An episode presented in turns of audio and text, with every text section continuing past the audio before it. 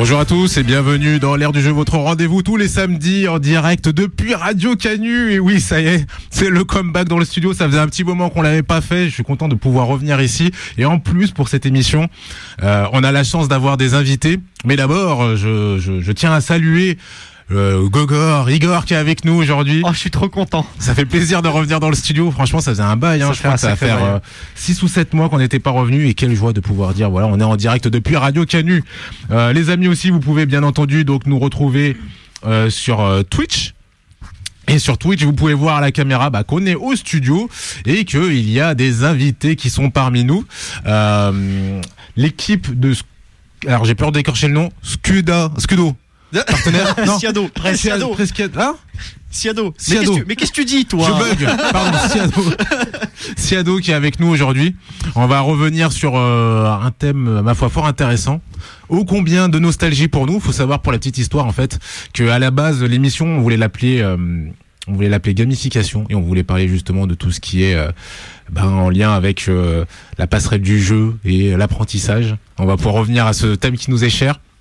Mais euh, mais euh, mais on va commencer tout simplement. euh, bah, on va vous présenter d'abord. Vous allez vous présenter tranquillement.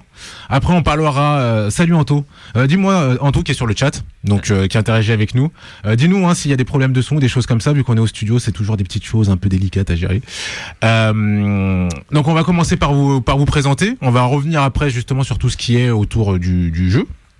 Et puis on parlera aussi un peu de tout ce qui est euh, NFT. On en avait déjà parlé la semaine dernière. On va revenir un peu dessus. Euh, alors on n'a pas joué aujourd'hui, donc pas de jingle euh, made in Joe. Ah, mais là, là, là, je suis perturbé là par contre. Ouais, moi je sais pas aussi, si je vais réussir à faire l'émission. Je sais pas comment on va faire, si ça fait bizarre. Mais euh, voilà, on va commencer directement. Donc euh, je te laisse, je te laisse la main, ben oui, Igor. Vas-y, vas-y, enchaîne. Eh ben, bonjour à tous les auditeurs et auditrices. J'espère que vous allez bien et que vous vous portez à merveille malgré le contexte difficile. Alors, je vois qu'Anthony, t'es es en confinement. Bah, écoute, on, on t'envoie des bisous. Ouais, J'espère que ça va pour toi. Ça fait un sacré bail qu'on s'est pas vu, donc ouais, franchement là, je suis ravi d'être revenir ici. Ça fait ça fait vraiment longtemps. C'est une c'est ambiance complètement différente euh, de ce qu'on fait d'habitude depuis chez nous sur Discord, en enregistrant les, les émissions. Oui, c'est Gogor, votre expert pour vous servir et l'émission d'aujourd'hui est très particulière. Bon, déjà on est au studio et bon, ça fait voilà, ça fait super plaisir de revoir toute l'équipe. Vous m'avez vraiment manqué. Ensuite, on a plusieurs invités spéciaux pour l'occasion. J'ai nommé Jean-Baptiste, Mirella et Mélissa, euh, avec qui on va faire connaissance dans un instant. Bonjour Jean-Baptiste. Bonjour, bonjour les gars. Bonjour Mélissa. Et salut Mirella. Bonjour.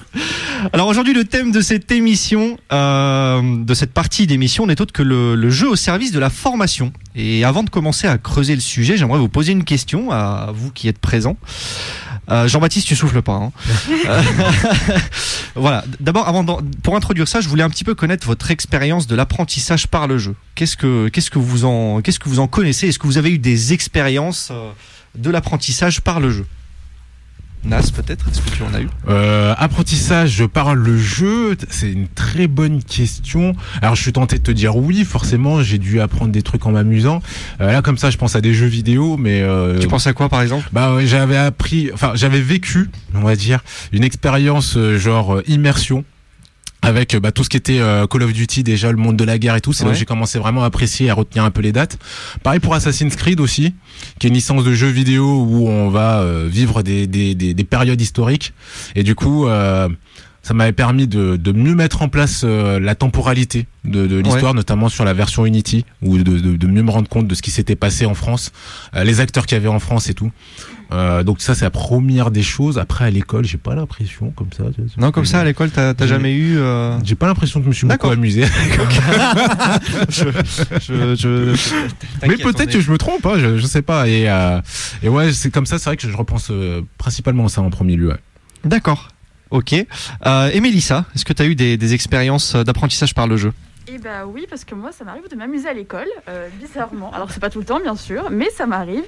Euh, parfois, on fait des challenges à l'école où on est vraiment tous des équipes en compétition et euh, ça fait vraiment une ambiance bah, très jeu, très concours. Et c'est hyper motivant et du coup on se donne à fond. À chaque fois ça dure une semaine et c'est super bien. On répond euh, aux demandes d'un annonceur et tout ça. Et donc c'est vraiment très bien et euh, c'est comme ça qu'on apprend le mieux à chaque fois. D'accord. Et du coup, enfin, si tu peux préciser, c'était quoi euh, ce, le genre de challenge que c'était Enfin, comment ça se construisait? Est-ce que tu peux nous en dire plus un peu? Alors du coup, bah, donc moi je fais des études en marketing et communication et donc en fait Mhm. ce qui se passe c'est que le lundi matin on a un annonceur qui vient qui nous dit bah voilà moi j'ai tel problème, il nous présente un brief, il nous dit bah j'aimerais que on arrive à ça à la fin de la semaine, j'ai besoin de, vous, j'ai besoin d'idées, j'ai besoin d'originalité tout le temps, c'est vraiment on peut partir un peu dans tous les sens donc c'est super intéressant et après on a une semaine Enfin, du lundi après-midi au vendredi matin pour travailler à fond notre projet, pour présenter les meilleures idées, tout ça, on se met à fond, c'est trop trop bien. Et le vendredi matin, on présente devant un premier jury. Et si on est euh, une des meilleures équipes, on va en finale. Et après, bah, la meilleure équipe est l'équipe gagnante. Et en général, ces idées sont reprises après par bah, par l'annonceur, du coup. Et donc, euh, on a notre travail qui est un peu récompensé. D'accord. euh, c'est vraiment. Ah oui, donc c'est vraiment, euh, on va dire que c'est un peu un jeu, mais concret. C'est-à-dire Ouais. que t'as, t'as, t'as- t'as un cas réel, t'as un vrai, une vraie entreprise ou particulier qui te demande un truc, euh, un ça. projet vraiment, vraiment concret. Ok, super. Mais là, peut-être, est-ce que tu as eu dans, dans, dans, dans ton passé des, des expériences d'apprentissage par le jeu? Alors, euh, non, je pense que je suis le cas particulier d'ici. Euh, bien sûr que j'ai joué quand j'étais plus jeune, euh, quand j'étais petite, euh, voilà, un petit peu des jeux vidéo inclus, mais effectivement, non, pendant mes, mes études, pas du tout. Et à vrai dire, une fois que j'ai connu du coup l'apprentissage par les jeux, j'ai vraiment regretté. J'ai, Mhm. Je l'ai fait, j'ai, j'ai formé un peu avec le- les simulateurs.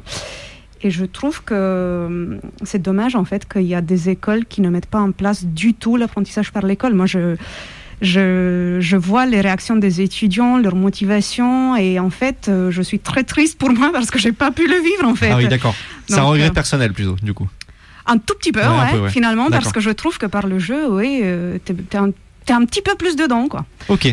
Voilà. Bah super. Bon, Jean-Baptiste, je te pose pas la question parce que tu es notre spécialiste du sujet. euh, Et, et- et il aurait pu que j'ai jamais vécu ce type d'expérience Voilà, donc- euh, côté apprenant. ça aurait pu. Ça aurait pu. Donc voilà, je, je te pose pas la question parce qu'on on va, on va, on va vous poser beaucoup de questions sur le sujet. Donc Mirella Jean-Baptiste, je suis vraiment ravi de vous, de vous accueillir dans l'air du jeu. Je, cro- je crois même que c'est la première fois qu'on accueille une start-up dans l'émission. Je sais pas, ça a été fait avant? Non, je crois pas de start-up comme ça, non. Voilà, bah, super. C'est une première. on a un peu la classe, on est un peu, Ouais, un peu- ouais. un peu en train de devenir tu vois, une chaîne d'infos, tu vois, mais genre euh, un Ah, peu faites merci, merci pour c'est- c'est- l'invitation. vraiment un honneur. On, est, Ouais, on c'est vrai, aurait aussi de- d'ouvrir le chemin, du coup. voilà. C'est ça. Avec grand plaisir.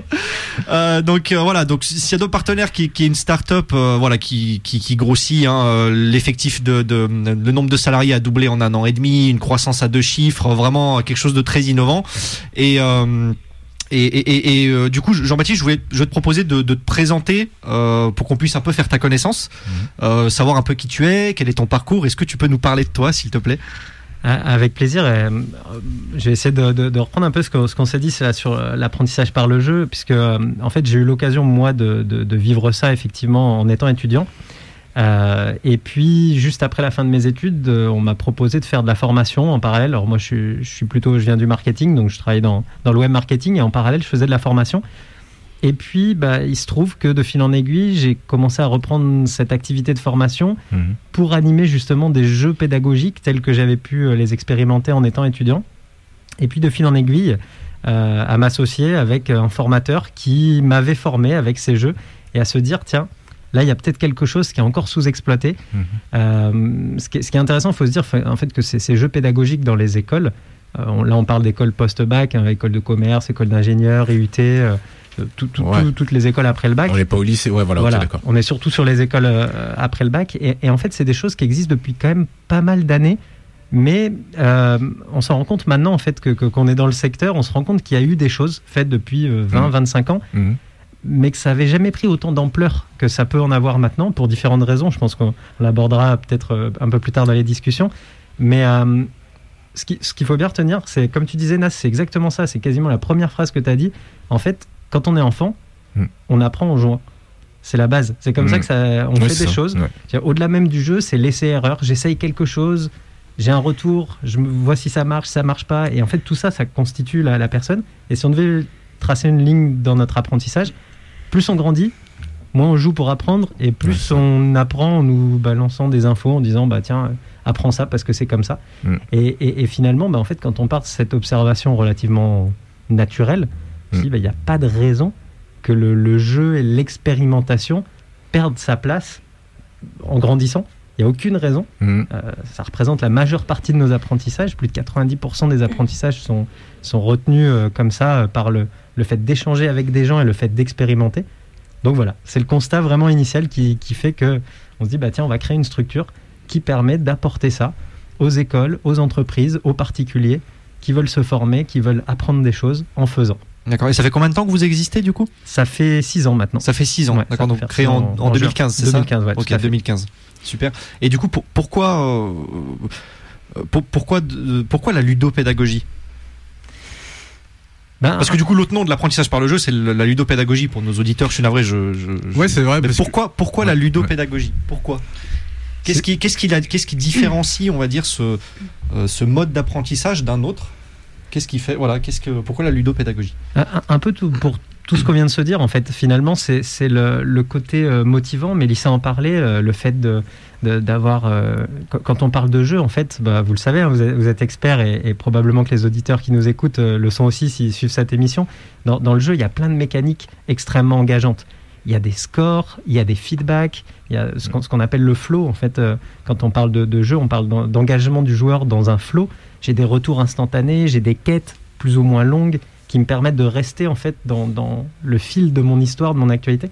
Et en fait, toute cette mécanique du jeu, c'est exactement ce que décrivait Mélissa tout à l'heure, en disant bah on commence, on a un vrai objectif, il y a un- une vraie personne qui vient avec un vrai besoin, Mhm. on a une équipe, on, a, on a une deadline, on a plein de petites actions avec des petits délivrables qui arrivent, et toute cette mécanique rajoutée à l'aspect podium, euh, l'aspect euh, je peux me positionner, je peux gagner, je peux au moins savoir où j'en suis. C'est pas forcément pour gagner, mais c'est pour savoir où j'en suis. Mhm. En fait, toute cette mécanique est extrêmement positive dans l'apprentissage et permet à la fois une meilleure rétention et à la fois de- dans, dans l'apprentissage de l'apprenant retient mieux et à la fois la, la- la motivation, le fait de vouloir continuer son apprentissage. Là, C'est c'est intéressant Ouais. parce que je sais pas si, si, si, euh, si tu te souviens, mais Nas, mais on en avait parlé, mais ce- le concept qu'il évoque, le flow, Ouais. il est utilisé aussi dans, dans les réseaux sociaux. Ouais, totalement. Dans les réseaux sociaux, euh, fa- Ouais. Facebook, Twitter. Instagram, TikTok, pour faire consommer du temps d'écran et faire consommer de la pub aux, personnes qui visionnent. Exactement. Et ouais. c'est donc c'est euh, euh, ouais donc c'est intéressant, c'est ça permet de de de, de des- maintenir l'attention en fait. C'est ça. Bah, Comment c'est- captiver les gens. Euh, je, je voudrais juste, j'ai une question en fait d'Anto pour vous. Globalement, qui vous demande si vous faites euh, plus partie du coup, euh, vu que vous avez un peu cette, euh, cette initiation, est-ce que vous continuez quand même à apprendre en, en jouant ou des fois vous utilisez quand même des bouquins ou c'est fini maintenant euh, tout ce qui est bouquin euh, ou vous... Ah, Alors- pour nous-mêmes. Ouais, c'est ça. Alors, on n'utilise pas, pas des bouquins, non Ouais. Non, non, non, on a des, des, des outils num- numériques qu'on appelle les simulateurs. C'est comme, quand, comme les pilotes, en fait, finalement, Ouais. qui utilisent un simulateur pour se traîner, se former. Mhm. Et au-delà de tout ça, on crée nos propres cours. C'est-à-dire qu'en fait, on, c'est pas des bouquins, mais c'est quand même des notions théoriques, euh, voilà, qui, qui, qu'on amène en plus pour Ouais. que les apprenants, au-delà du, du coup du jeu, du simulateur, Ouais. ils aient quand même euh, des informations, euh, voilà, comme, comme dans l'apprentissage traditionnel, mais euh, juste, c'est juste un ajout. Ok. Ça Donc, marche. euh, on fournit ça. Pour, pour, pour, euh, pour- compléter la, la réponse par rapport à nos apprentissages à nous, du Ouais. coup, puisqu'effectivement, on ne trouve pas forcément euh, d'autres euh, d'autres jeux qui nous permettent à nous d'apprendre de nouvelles choses. Mhm. Euh, en fait, on essaie de s'appliquer ce qu'on appelle la pédagogie inversée, qui va bien avec. C'est-à-dire que le, le- la pédagogie telle qu'on la connaît, souvent, c'est je t'envoie des infos, tu apprends les infos, puis ensuite tu les restitues dans une situation, dans un cas ou Ouais. dans un exercice. Exact. Ouais. Le principe de la pédagogie inversée, c'est plutôt de se dire je te mets en face d'une situation Mhm. qui est suffisamment dimensionnée pour pas te décourager et pour pas t'ennuyer. Donc Mhm. c'est l'idée du flow hein, qu'on va retrouver. Mhm. Et comme elle est suffisamment dimensionnée, tu vas pouvoir faire des essais en étant en confiance, sans te dire si je fais quelque chose, j'ai un risque. Donc tu vas faire. Tu vas faire et tu vas peut-être te tromper, tu vas peut-être pas avoir ce qui était attendu, mais à partir de ce moment-là, tu vas accepter de consommer le livre ou le support académique parce que tu t'es posé la question. C'est ça le côté de la pédagogie inversée, c'est j'essaye, puis une fois que je me suis posé les questions, euh, les bonnes questions, je vais trouver les réponses dans, dans des supports, plutôt que de lire les supports et, et faire. Ah, c'est intéressant. Et en fait, c'est ça qu'on s'applique à nous. C'est-à-dire qu'on essaie de faire des choses par petits pas, et puis après d'aller chercher les bonnes ressources pour, euh, Mm. pour faire en sorte d'apprendre.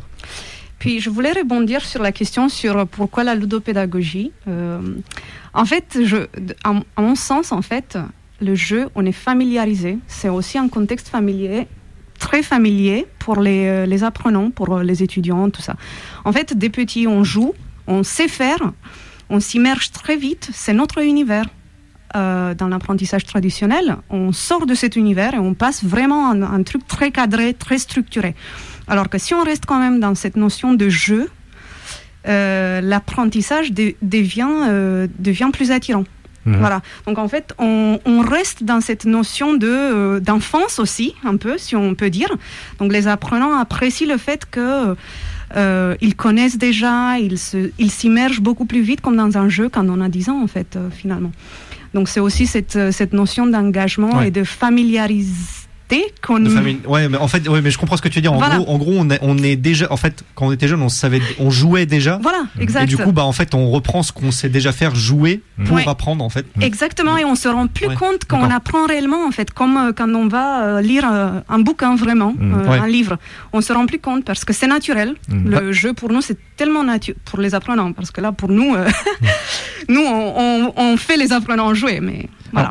Alors, du, du coup, c'est intéressant parce qu'on a une question sur le chat de Ouais. Anthony euh, qui répond à, à, à Létu Chat. Ouais. Létu- désolé, je, c'est quoi ces pseudos? Moi, j'en peux plus. Euh, donc, euh, qui dit ça. donc, du coup, c'est bien, ça fait la transition avec ma prochaine question. Ça a vite ses limites. Imagine dans une fac faire ça. Ah bah justement, quelles sont les limites de la ludopédagogie? Parce que c'est intéressant de les avoir. Est-ce que c'est toujours adapté à toutes les situations? Voilà. À quelle situation on peut appliquer la ludopédagogie ou non? Alors c'est effectivement une excellente question et j'allais dire c'est tout, tout- tout est une question d'acculturation de, de tout le monde, Mhm. à la fois des apprenants et à la fois des enseignants. Quand je dis enseignants, je parle des institutions et des personnes qui forment, les formateurs, etc. Euh, et si je reprends exactement cet exemple, imaginons dans une fac. En fait, ça dépend du dispositif. C'est-à-dire que aujourd'hui, la, la ludopédagogie, on peut l'envisager avec des dispositifs euh, de type jeu de plateau, par exemple. Ça a des intérêts, euh, ça très sociabilisant quand on est autour d'un plateau, qu'on doit aller modéliser des échanges entre des gens, etc. C'est très très intéressant. Euh, on peut même le faire, j'allais dire, avec des jeux qui ne sont pas prévus pour ça. Euh, nous, on a eu des, on a fait des tests. Peut-être certains connaissent le jeu Temple Run. Euh, pour, ça, ça me dit rien. s'appelle.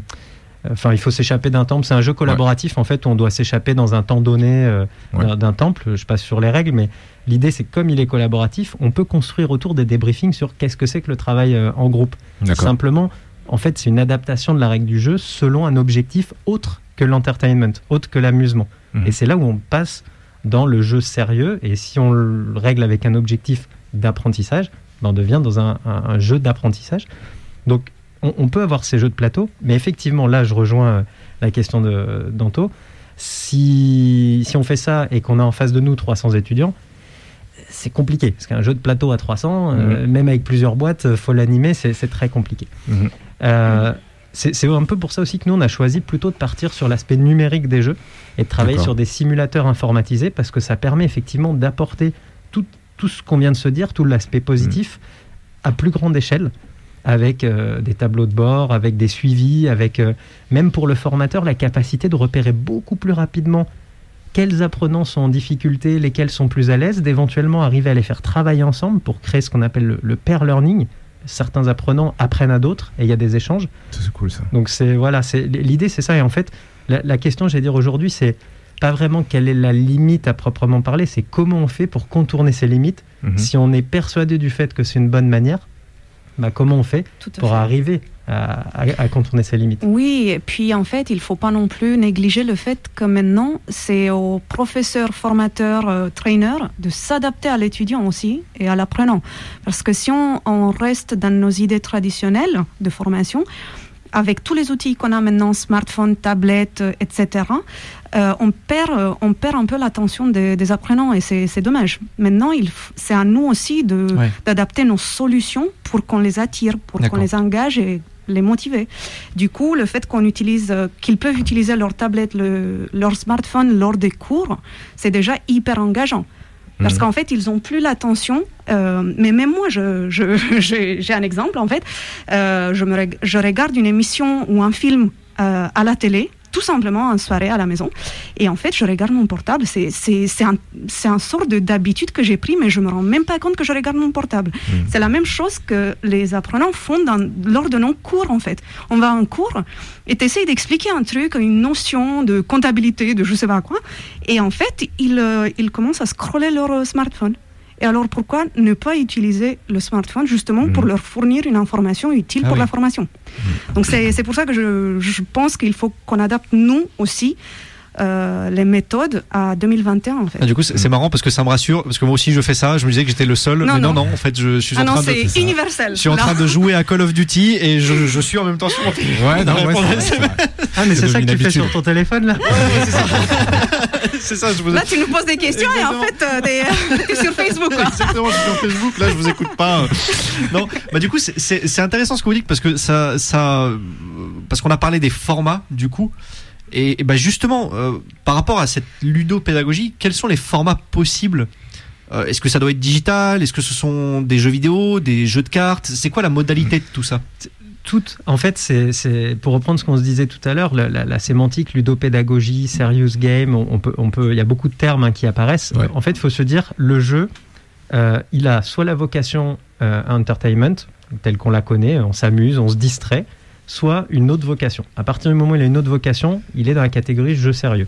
Et dans jeu sérieux, globalement, il y a deux grandes catégories, l'apprentissage Mhm. et l'autre, c'est le fait de faire passer des messages comme les advertising games, c'est des jeux plus publicitaires par Mhm. exemple. Mhm. Donc si, si on rentre dans l'apprentissage, en fait, quand on arrive là, on peut se dire qu'il n'y a, il y a plus de limitation de format. Ce que tu disais sur Assassin's Creed, Ouais. c'est- vraiment un exemple qu'on entend quand on s'intéresse à, à ce, à, à cette thématique. Ouais. Euh, Il y a effectivement des professeurs d'histoire qui se sont intéressés euh, à ce jeu pour essayer de faire passer un certain nombre de messages. Mhm. La seule différence, c'est que toi, tu l'as perçu directement en le faisant. Mhm. Puis comme là, on en parle, tu dis, ah oui, tiens, je me rappelle que, etc. Ouais. Mais en fait, la seule différence, c'est que le professeur, à un moment donné, a sélectionné ce jeu comme il aurait pu sélectionner un livre pour dire à ses élèves, à ses étudiants, bah regardez, on va aller euh, faire une quête spécifique qui va nous permettre, et puis il va attirer leur attention sur un certain nombre de choses qui relèvent moins de l'entertainment et plus de la pédagogie, Mhm. débriefer avec eux. Et je crois que le mot-clé, c'est ça, c'est le débriefing. C'est la Mhm. différence entre j'apprends tout seul quand je suis enfant à, à mettre mes formes, euh, un triangle dans un triangle, etc. Et puis mon débriefing, il se fait tout seul presque, avec mes parents éventuellement, Mhm. versus le jeu d'apprentissage où en fait le formateur n'est plus le sachant, mais plutôt le coach qui vient regarder la situation de l'étudiant en disant bah tiens, pose-toi des questions, pourquoi est-ce que tu en es là et l'aider à débriefer avec lui. Mhm. Et, et donc ça, ça peut se faire que ce soit sur du jeu vidéo, du jeu de plateau, que le jeu soit fabriqué pour ça ou qu'il soit détourné. Très grosse utilisation de Minecraft, par exemple. Ah oui, Euh, Minecraft, ouais. Ouais, Minecraft, très très grosse utilisation dans et, et dès les écoles, euh, dès les écoles primaires d'ailleurs, euh, pour ce qui est gestion de ressources, construction, euh, Ah. c'est un peu le, le Capla 2.0 quoi. Ouais, mais On avait ça. les Capla, on Mhm. construisait, bah, on fait dans Minecraft. J'allais dire, après ça lève tout un tas de débats hein, sur les limites. Il y a des gens qui vont dire oui, mais ça met les gens devant des écrans. Oui, bah, comme le disait Mirella, d'une autre manière, ils y sont aussi. Donc, on, on peut débattre après de l'aspect euh, philosophique qui- qu'il y a autour. Mais comme je disais, on n'est pas obligé non plus de faire du jeu vidéo. Mhm. Ça peut être du jeu de plateau. On peut tout à fait avoir du jeu pédagogique de plateau et dire bah, des moments on fait ça, des moments on fait du vidéo. Voilà un peu le- les modalités. Ouais, ça prend beaucoup de formes maintenant, l'apprentissage par le jeu. Il y a le social learning euh, qui est lié aux réseaux sociaux, il y a le micro-learning qui est lié à euh, des petites capsules en fait, euh, même des capsules vidéo de 2-3 minutes euh, maxi, pareil qui est sur euh, smartphone, donc c'est les formes Ouais, c'est sont- vraiment, euh, ça peut prendre différentes formes, c'est très, Ouais. c'est très large, il y a beaucoup Ouais. de possibilités. Quoi. Ouais. Mais j'avais juste une petite question justement par rapport à tout ça. C'est vrai que comme je vous le dis, euh, nous on avait commencé l'émission il y a six ans peut-être autour de, de, de cette thématique-là. Euh, la problématique qu'on avait un petit peu justement avec les, ces, ces jeux d'apprentissage, c'est qu'au final déjà la personne qui, qui, qui va utiliser le, le jeu entre dans une démarche d'apprentissage et des fois peut perdre un peu cet aspect ludique. Et je me demandais si justement c'est quelque chose qui avait évolué et comment faire aujourd'hui pour euh, pour garder toujours ce bah pour que ça soit pas juste une simulation et donc on reproduit la chose euh, de manière virtuelle et vraiment un jeu? Est-ce que euh, dessus depuis ça a évolué? Est-ce que les gens qui testent arrivent quand même à avoir cette notion de plaisir, euh, d'amusement ou je sais pas de challenge? Eh ben, En fait, c'est- exactement là où, où- où nous, on essaie de placer notre expertise, parce que le- l'enjeu, il, est, il est exactement tel que tu l'exprimes. Tu as d'un côté le jeu et le plaisir que, que génère un jeu, et de l'autre, l'apprentissage. Ça veut pas, il y a des gens qui ont beaucoup de plaisir à apprendre, hein, mais Mhm. je, je les oppose pas, mais pour dire, il y a un curseur entre les deux. Ouais. Et euh, pour ça, je, vais prendre un exemple. Si, si tu prends un jeu de, de simulation comme peut l'être SimCity ou, ou tous les, les jeux de simulation de parcs d'attractions ou autres, Mhm. en fait, tu vas te retrouver dans un, dans un mécanisme de simulation. Tu gères des, des- des budgets, tu gères du temps, tu gères tout Ouais. un tas de choses. Simplement, le niveau de complexité euh, dans le modèle qui a été développé, Mhm. il a été fait pour du pur entertainment. C'est-à-dire qu'on va aller te mettre euh, des visuels euh, où tu te sens dedans, tu as l'impression, euh, voilà, tu as de la 3D, tu as, des gros chiffres, tu gagnes des millions de dollars dans Mhm. ces, Ouais, dans ce type de simulation. Tu, voilà, tu fais plein de choses et tu comprends pas forcément les mécanismes entre les choses. Mhm. Donc là, tu es dans du très immersif, très plaisir, très, très, très jeu, du coup. Mhm. Et de l'autre, ben, en fait, tout l'enjeu, c'est de dire qu'est-ce qu'on enlève dans tout ça pour arriver à faire une simulation qui est adaptée à l'apprentissage, aux besoins d'apprentissage? Mhm. Je prends un exemple, quand on fait un, un simulateur de création d'entreprise, Ouais. euh, ben, en fait, on ne va pas mettre toute la complexité du monde à l'intérieur. Parce que là, la meilleure chose, c'est d'aller créer son entreprise Mhm. pour Ouais. se former en faisant, voilà. En apprentissant. Ouais. Voilà. Do- do- Donc on va enlever un certain nombre de choses pour dire, bah voilà, là, toi apprenant, tu cherches à te former par exemple sur les mécanismes liés euh, à la gestion, euh, comment être rentable, comment fixer son prix de vente. Ok, donc on va te définir un cadre qui va de là à là. Et du coup, en faisant ça, c'est exactement ce que tu dis, c'est que notre second enjeu, Mhm. c'est comment ne pas perdre le plaisir. Comment, pour répondre à la question de la limite, comment ne pas arriver sur le niveau de frustration de ben oui, mais en fait, quand je fais ça, ça pourrait aussi faire. Oui, ça pourrait. Mhm. Sauf que là, pour la formation, on l'arrête à un moment donné pour que toi, apprenant, tu puisses comprendre les mécanismes qu'il y a dedans. D'accord. Donc c'est un équilibre relativement fin, je suis, je suis tout à fait d'accord. Et le- l'aspect compétitif crée un peu ce côté euh, jeu aussi. Le D'accord. fait de voir qu'il y a d'autres personnes, il y a un score. Mhm. D'accord. C'est, c'est- franchement, c'est, complet. hein. On, a, on a plein d'infos là sur, sur ce que c'est la ludopédagogie. Donc, Ouais. ça pourrait s'adapter à tout n'importe quoi. Par contre, ça nécessite quand même une certaine expertise derrière pour euh, recentrer les choses. Parce que tu vois, par exemple, Anthony, tout à l'heure, me disait euh, euh, sur le. Euh, euh, euh, il me disait par exemple, on pourrait très bien imaginer un simulateur de, enfin ou un truc, un jeu pour apprendre le code de la route, par exemple. Bien sûr.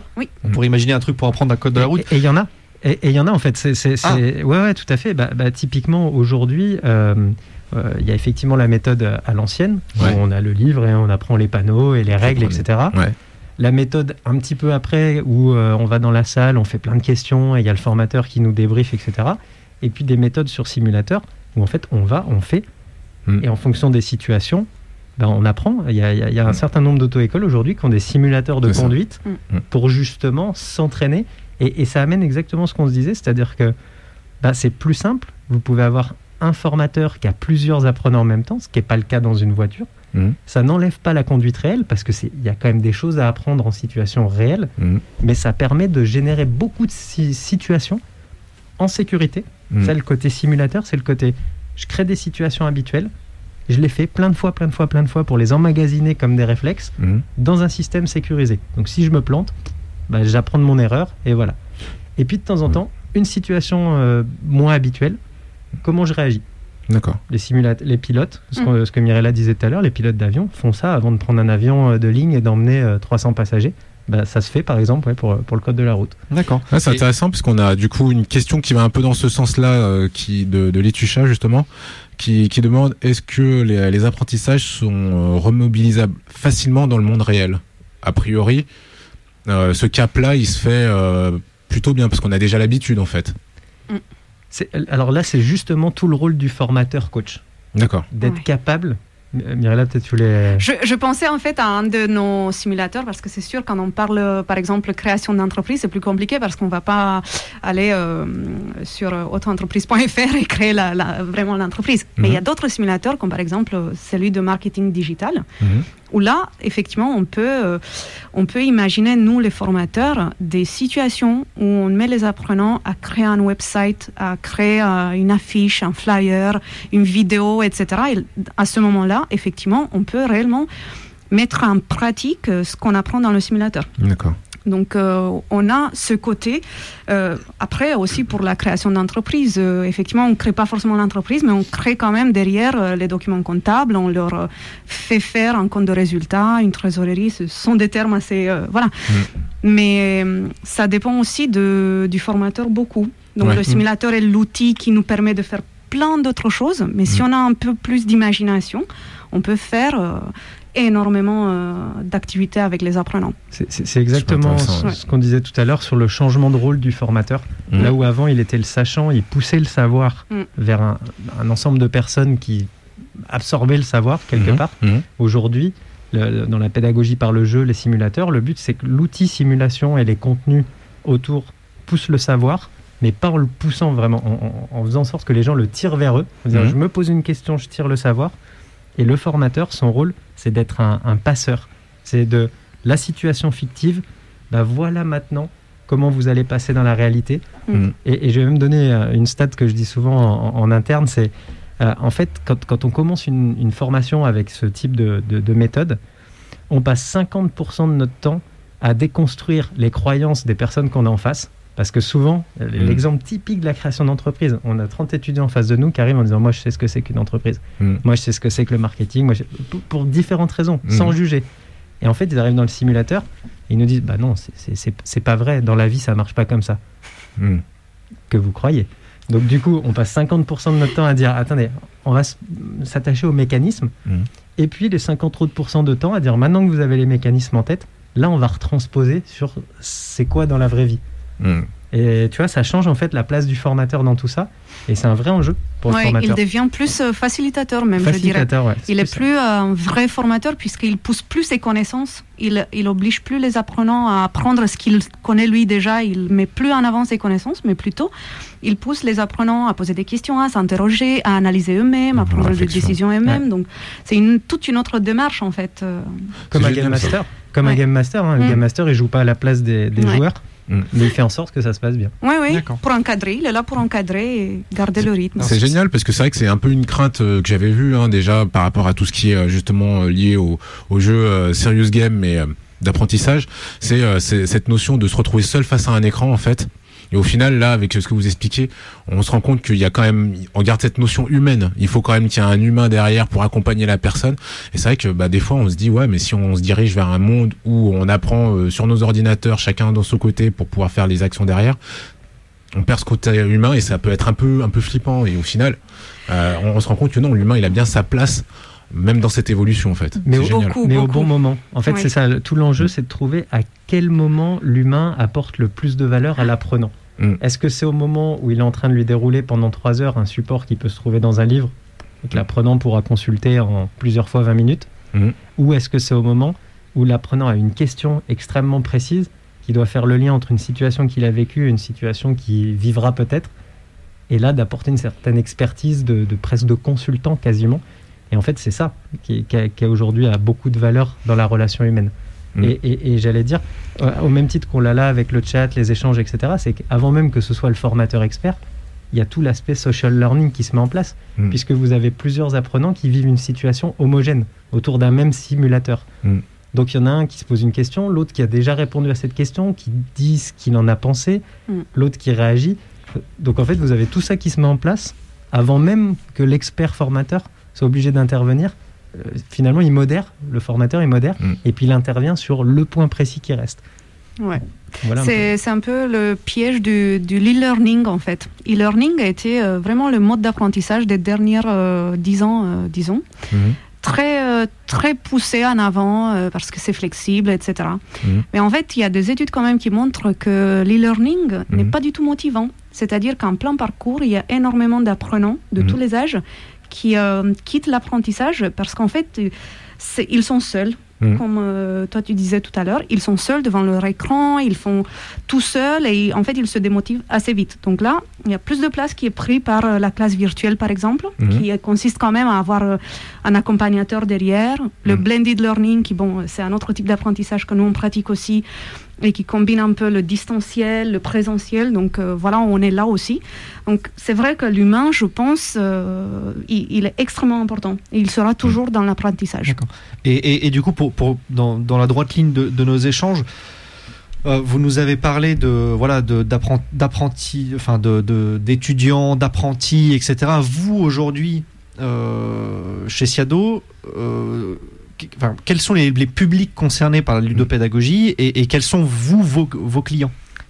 En, fait, là aussi, tous les publics sont concernables. Mhm. Euh, après, c'est une question de discours, la manière dont on l'amène. C'est-à-dire qu'aujourd'hui, nos clients euh, principaux avec qui on, a développé Siado au départ sont effectivement les écoles, euh, que ce soit commerce, ingénieur, que ce soit euh, en bac plus 2, bac plus 5, euh, mais c'est principalement les écoles. Vous avez des, des exemples de marques, euh, par exemple, bah, qu'on connaît, que tout le monde connaît Oui, bah, sur, Lyon, par exemple, on travaille beaucoup avec, avec l'INSEC, on travaille avec l'EM, avec l'IFAG. Ah oui, ok. Ouais, ouais, tout à fait. On a, on a, on, a, on a, pas mal de clients différents, des typologies mm. différentes. Avec les mines, on parlait d'ingénieurs aussi avec l'école des mines, par exemple. Mm. et, et, je dirais que par rapport au public étudiant, euh, voilà, l'acceptation le, de cette méthode est plutôt euh, très positive. Mhm. C'est-à-dire qu'on a, on a moins de résistance au changement. Quand on arrive face à un public étudiant, mhm. euh, il faut bien expliquer justement que c'est pas du jeu, mais que c'est de l'apprentissage, parce que mhm. c'est la dérive qu'on peut avoir, c'est plutôt l'inverse. C'est on tombe que dans l'entertainment et pas assez dans le je, je comprends et j'apprends. Donc c'est ça la limite. Et quand on travaille avec des entreprises, à l'inverse, il y a un petit cap de défiance à passer. Quand on est avec des professionnels, ils regardent, mais euh, pourquoi euh, moi apprendre, c'est poser mes fesses sur une chaise et pendant deux jours écouter un mec, même si ça me plaît pas, c'est pour moi c'est ça apprendre. Mhm. Et donc là on est obligé de dire non, mais il y a d'autres manières. Il y a d'autres manières, voilà. Donc on est obligé de passer ce petit cap de défiance, mais souvent ça se passe bien parce que dès les premières euh, minutes, mmh. comprennent effectivement ce qui va, enfin l'intérêt de tout ça. et le troisième enjeu aujourd'hui, c'est justement le particulier euh, qui aujourd'hui a, le droit de se former euh, avec les nouvelles réformes de l'État mmh. depuis, euh, depuis quelques temps, là, le compte formation, etc., qui peut se former quand il le souhaite avec ce, crédit. Et là, toute la question, c'est de trouver le bon équilibre entre j'avance de manière autonome, quasiment de l'e-learning, et je trouve un, humain derrière pour me répondre quand il y a besoin. Mmh. Et, c'est ça le nouvel enjeu à trouver, parce qu'il y a 30 millions de personnes qui peuvent se former de cette manière-là. Mmh. Et évidemment, c'est comme, comme le disait Anto tout à l'heure à la fac, quand il y a du monde, bah, quand il y a 30 millions de personnes, on ne peut pas faire une salle de 30 millions de personnes. Mmh. Donc il faut trouver des manières, des méthodes qui permettent justement de, de bien accompagner. Et mmh. là encore, les simulateurs nous aident énormément puisque, en fait, on a des datas. Nous, côté formateur, mmh. on voit l'avancement, on voit la progression, on voit là où ça bloque, on voit. Donc on peut tout à fait intervenir ponctuellement, au bon moment, en disant, bah tiens, là vous bloquez, peut peut-être vous filer un coup de main à ce moment-là où un tel peut vous répondre. Donc voilà un peu tout ça, euh, comment ça se met euh, sur, sur différents types de publics. Euh, je dirais post enfin apprentissage continu quoi tout au long de la vie. Anthony nous dit qu'on pourrait quand même louer le parc OL pour faire un cours. Alors, ça, alors, ça, alors, pas, alors là, pas, extraordinaire. extraordinaire. On y va. c'est vrai que ah pardon. Non, non vas-y, je t'en prie, je t'en prie. Non, c'est juste que je voulais dire, je voulais rebondir sur notamment le e-learning. On le voit maintenant avec les étudiants et c'est vraiment un enjeu qui, qui on voit quand même qu'il y a pas mal d'étudiants en détresse, déjà par la solitude, mais en plus par les cours à distance qui sont très difficiles, où ils ont beaucoup de mal, où ils décrochent. Et c'est vrai que ça fait sens tout ce que tout ce que vous dites.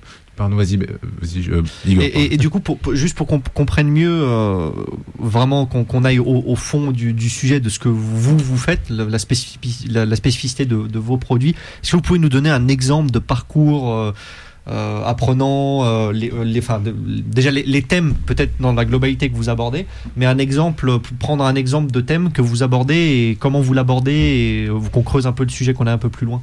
Alors, comme je disais tout à l'heure, on peut aborder, enfin, dans, dans, la ludopédagogie, à peu près tous les thèmes sont abordables. On parlait de l'histoire, on peut parler des mathématiques, on peut parler, voilà, il y, a énormément de choses qui sont qui sont abordables. nous, on s'est un peu spécialisé sur les thèmes qui relèvent de la gestion, c'est-à-dire que en fait, euh, on, part du principe qu'il y a des, tout ce qu'on peut apprendre sur des outils. Si je veux apprendre à utiliser un outil, bah, je vais sur l'outil et j'apprends. Mmh. Par contre, tout ce qui relève de la posture, par exemple, quelqu'un qui veut créer son entreprise, euh, bah, en fait, savoir comment, euh, quel, quel, temps je passe, à quel sujet, quel budget je mets sur quel sujet, quelles, quelles attentes je peux en avoir en termes de retour, comment je vérifie si ça marche, etc.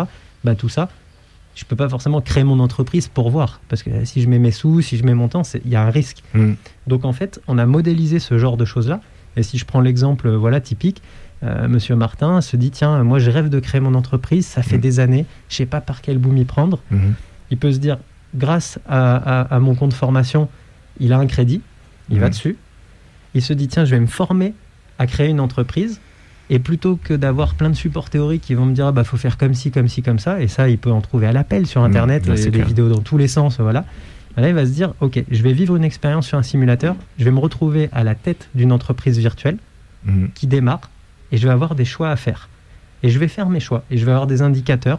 Donc je vais prendre des décisions, je vais avoir des résultats qui s'affichent. En fonction de ça, je vais avoir un certain nombre de contenus pédagogiques à consulter pour comprendre. Mhm. Et puis à la fin de ma formation, bah, non seulement j'aurai développé des compétences dites euh, hard skills, les compétences dures, c'est-à-dire, je sais euh, ce que c'est qu'un compte de résultats, je sais ce que c'est qu'un bilan, je sais, euh, voilà, c'est le côté hard skills. Mais en plus, j'aurais développé des compétences de posture. C'est comment je fais mes choix, dans quel sens je pars, comment j'observe que ça marche ou non. Et donc c'est ça en fait le parcours typique.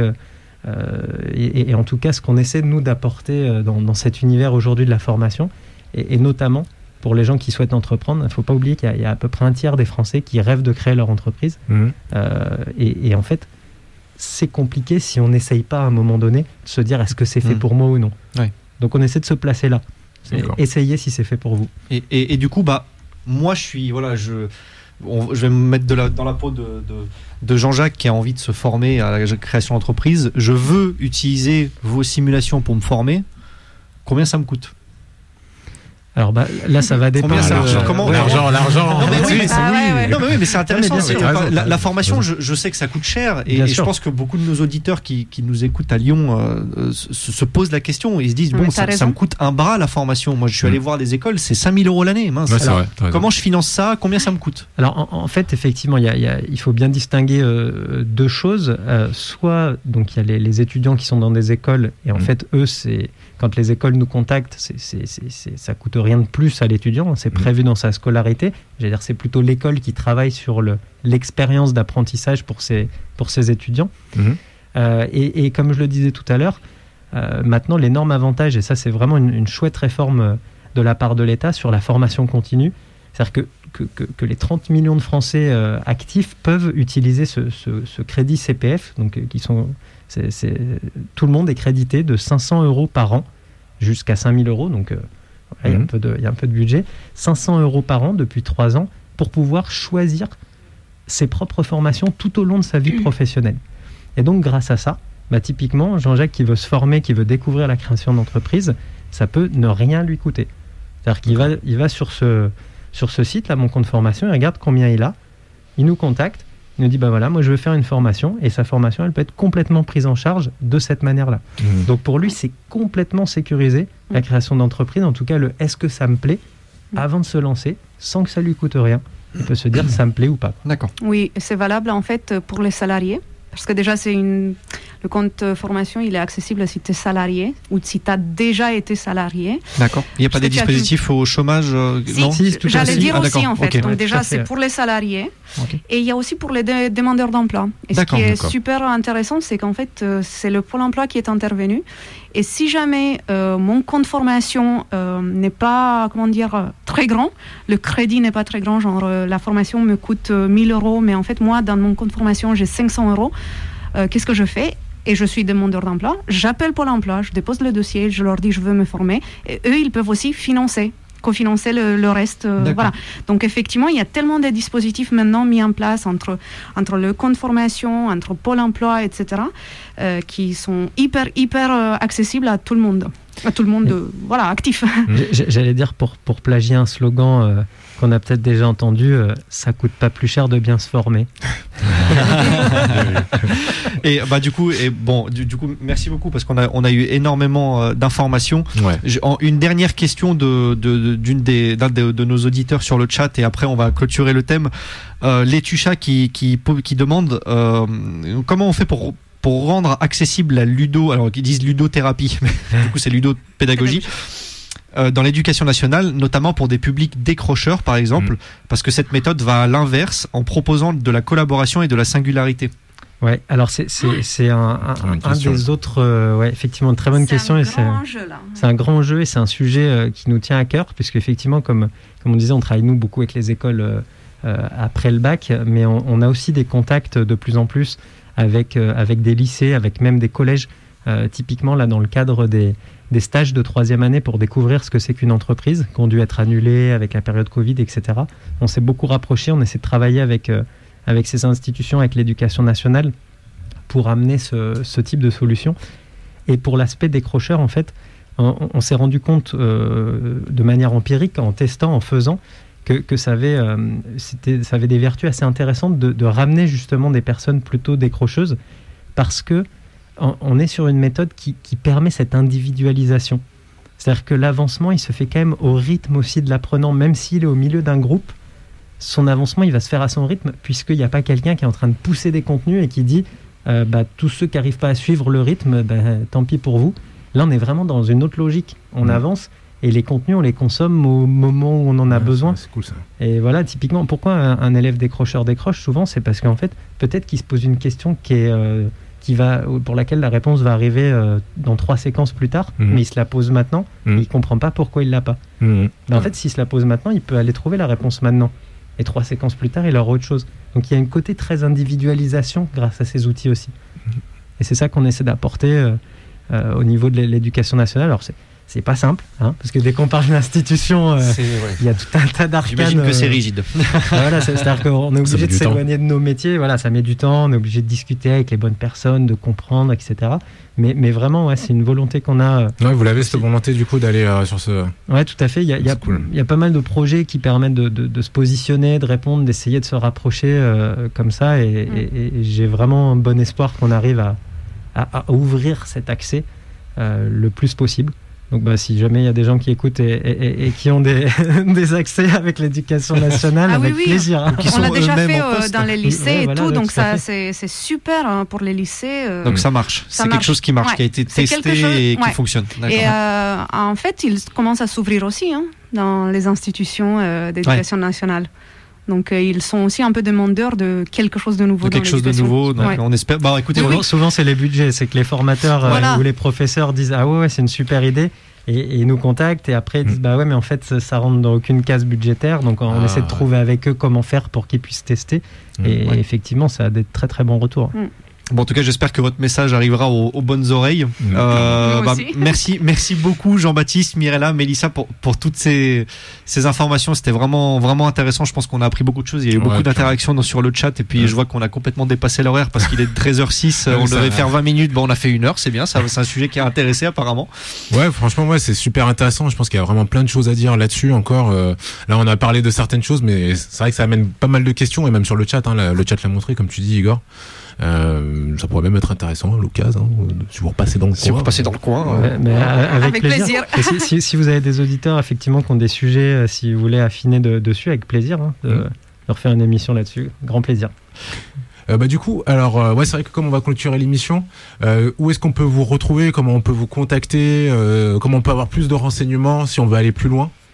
Alors, ben, on peut, on peut. Alors, on a, on a un site internet, hein, siado.fr, s c i a d Euh, dessus, ben, vous trouverez tous les, les coordonnées. Alors, vous verrez pour les écoles, les particuliers, etc. Euh, vous pouvez nous contacter par téléphone aussi au 04 82 53 58 95 Ok. euh, ou par email catalyse@siado.fr c a t a l y s e arobase sciado.fr et voilà vous aurez sûrement plus d'informations donc sur le site et, Et Donc, puis n'oubliez pas les réseaux sociaux, puisque Mélissa euh, elle fait un travail euh, extraordinaire là-dessus. hein. Donc on est tout- Twitter. Facebook, Instagram. Instagram. Et si, bon, si j'ai si j'ai bien compris, de- si j'ai si j'ai bien compris ce que, ce que vous m'avez expliqué, si vous êtes une école, vous êtes un formateur, vous souhaitez utiliser ces méthodes, si vous êtes un particulier, vous pouvez contacter Siado tout à euh, fait via toutes ces méthodes euh, pour euh, demander des renseignements ou peut-être des. Vous faites des démonstrations peut-être? Oui tout à fait on fait on va faire on va faire des démonstrations que ce soit pour un particulier qui veut se former lui-même et comprendre ce que c'est que cette méthode euh, ou alors pour euh, un formateur qui veut améliorer ses méthodes ou une école tout à fait on est on est encore à un moment où il faut montrer euh, ce que c'est parce Mm. que Ouais, il faut initier les gens. tout à fait Bon. Eh ben merci beaucoup. Merci, Merci à, à tous. merci à vous Merci à vous les amis sur le chat d'avoir été avec nous. Euh, Merci beaucoup. Igor, c'était un plaisir. Mais, mais toujours un tu fus excellent. Mais tu, Laisse-moi te le dire. mais Tu nous as régalé. tu nous as Arrête, c'est régalé, toi. C'est toi, Nas. C'est toi. Cette émission elle était vraiment cool, ça faisait plaisir de revenir au studio, c'était vraiment cool de pouvoir échanger là-dessus, ça m'a rappelé euh, nos débuts il y a six ans là-dessus et euh, de voir en fait comment ça évolue et c'est vraiment cool d'avoir des experts aussi pour pouvoir nous parler de tout ça. Euh, bah écoutez, nous du coup on va se retrouver vraisemblablement la semaine prochaine normalement pour une nouvelle émission. On reviendra sûrement sur le sur la NFT, hein, vous inquiétez pas les amis, de toute manière c'est un sujet qui est en train d'exploser donc euh, on aura d'autres occasions. Euh, Est-ce que la semaine prochaine on sera au studio ou sur Discord? Eh bien j'ai envie de te dire, euh, il faudra que tu sois là pour le découvrir. Il a tout dit. voilà. Et puis, euh, bah, de toute manière, vous retrouverez donc euh, l'émission sur euh, les plateformes de podcast. On rajoutera aussi les liens, hein, bien entendu, euh, de, que vous nous avez fait part pour que les gens puissent vous contacter. Et puis, bah, du coup, euh, on se dit à, à très bientôt. Passez Ben un oui. excellent week-end tous. On vous embrasse. Et Anto, euh, courage pour ton confinement. hein. Ouais. courage. Nous, euh, franchement, on n'en peut plus. euh, voilà, cou- courage. Franchement, courage. Et puis, bah, normalement, là, vous allez retrouver donc sur les ondes de Radio Canu dans un instant le petit bazar. Allez, passez un excellent week-end. Ciao, ciao.